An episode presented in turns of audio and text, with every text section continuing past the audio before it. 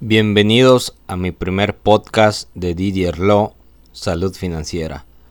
Bueno, antes que nada les quiero adelantar que este capítulo, este primer capítulo se va a tratar de mostrarme, de que sepan quién soy, cómo empecé, la historia que llevo detrás, el por qué empecé, de dónde es que vengo y en qué te puedo ayudar.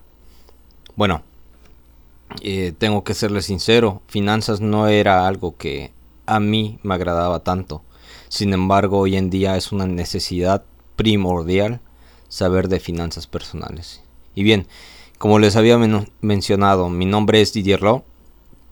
Tengo 24 años, soy del estado de Yucatán, México. ¿Y quién soy? Soy un chavo común y corriente de 24 años. Y les voy a decir, yo inicié eh, sobre finanzas, aprender sobre finanzas, igual de marketing, pero mayormente de finanzas, desde el 2020, a finales del 2020, por ahí de octubre. Este prácticamente fue una necesidad que yo tuve ya que me había ido completamente a la quiebra a base de deudas. Algo muy fatal, muy fatal. Los logros que había yo logrado hasta ese momento se desvanecieron y mi cuenta quedó en números negativos.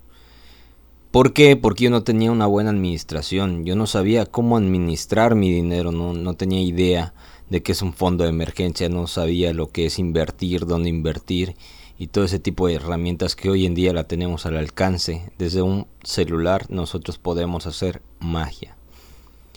¿De dónde vengo? Soy originario de Mérida.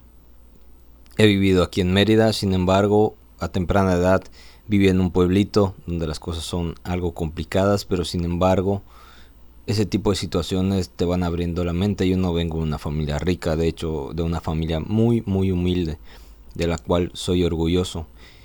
Y mi meta siempre me he trazado a hacer algo más que eso, algo mucho más.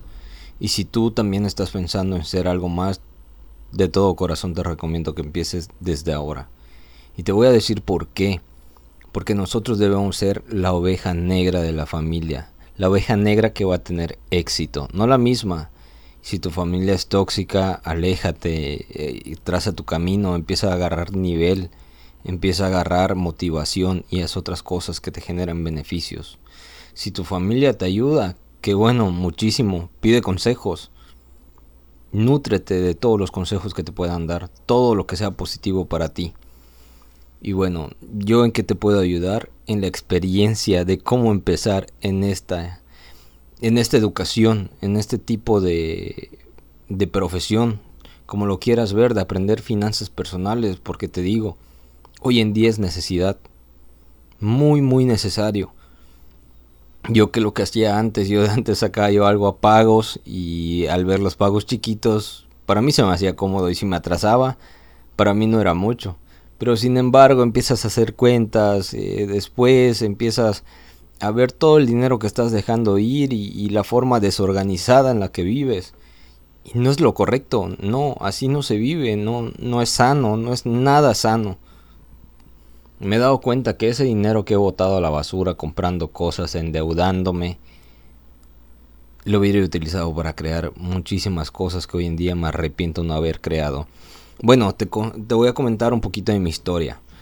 Eh, esto ocurrió desde el año pasado, en el 2020, empezó en junio, mi mala racha, pero sin embargo uno de los logros muy muy buenos que tuve fue en el 2019 más o menos. Yo entré a trabajar en una empresa, mi primera empresa porque ya les contaré cuando fui mesero por años para poder lograr mis estudios universitarios. Y en enero del siguiente año, en el 2020, con mi novia pudimos adquirir nuestro primer coche. O sea, imagínense qué chido tener tu primer coche. Pero qué mal es no saber, no haberme asesorado, no saber qué es lo que conlleva un coche, punto y aparte de la gasolina, el mantenimiento. No nos duró mucho el gusto porque en junio tuve mi primer choque. En realidad un trailero me chocó, me pagaron todo, se fue a la aseguradora y todo chido, ¿no?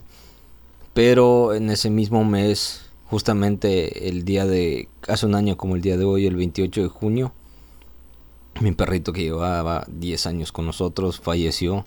No tenía yo dinero para para pagarle su tratamiento. Sin embargo, no era curable, pero eh, qué impotencia no tener dinero para, para hacer más. Y me tuve que endeudar. Esa fue la primera deuda que tuve. Sin embargo, mi perrito falleció. Yo me enfermé después la siguiente semana, me enfermé muy muy cabrón como no tienen idea, me quedé botado casi un mes. Otra deuda porque no estaba yo trabajando y el seguro prácticamente no me pagaba nada, me hicieron un show por lo del COVID, me daban largas, esto y lo otro y al fin y al cabo solo estaba yo desperdiciando más dinero. Y fíjense cómo son las cosas, me recupero, regreso al trabajo y no pasa mucho, pasa como una semana y me vuelven a chocar. Y en este caso sí yo me tuve la culpa, me volé un alto y ¿qué creen? No tenía yo seguro. No tenía yo seguro, qué error más grande. Y tonto, sí, yo, yo sé que tú estás pensando que es tonto. Pero bueno, fue una educación muy cabrona que me di al momento. Tuve que desembolsar dinero y volverme a quedar en números negativos prestando por aquí, por acá, por esto. Analicé mucho la situación, caí en depresión, como no se imaginan, tenía una deuda de aproximadamente 60 mil pesos, que puede que para ti no sea mucho, pero yo ganando un sueldo mínimo prácticamente al mes, no exactamente mínimo, pero es poco en ese entonces. Y venga, que, que me entra el chip, cómo puedo crear otra fuente de ingresos, cómo me deshago de mi deuda. Y dije, no, sabes que este coche ya no va para más y lo vendí para pagar una parte de mis deudas. El ahorro que tenía yo en la empresa durante un año se fue en deudas. Mi aguinaldo se fue en deudas. Mis quincenas que iba cobrando se iban en deudas. Pero bueno, yo me tracé esa meta, eh, eh, exactamente esa meta. Liberarme de las deudas, quedarme en cero. Y para el enero de este año yo ya no tenía deudas. No saben qué cabrón y qué chingón se siente quedarte en ceros. Y dije, no, ¿sabes qué? Esto no me va a volver a pasar. Y conocí un canal, un, canal muy famoso que se llama Omar Educación Financiera, que le agradezco muchísimo, me abrió muchísimo la mente. Y es ahí exactamente donde ocurrió todo. Donde ocurrió lo mejor que me pudo haber pasado. Abrirme la mente y cambiarme el chip. Y bueno, yo creo que esta siguiente historia del punto y aparte de lo que siguió para mí se los voy a dejar para el siguiente capítulo. Pero sin embargo les digo y les quiero dar un consejo.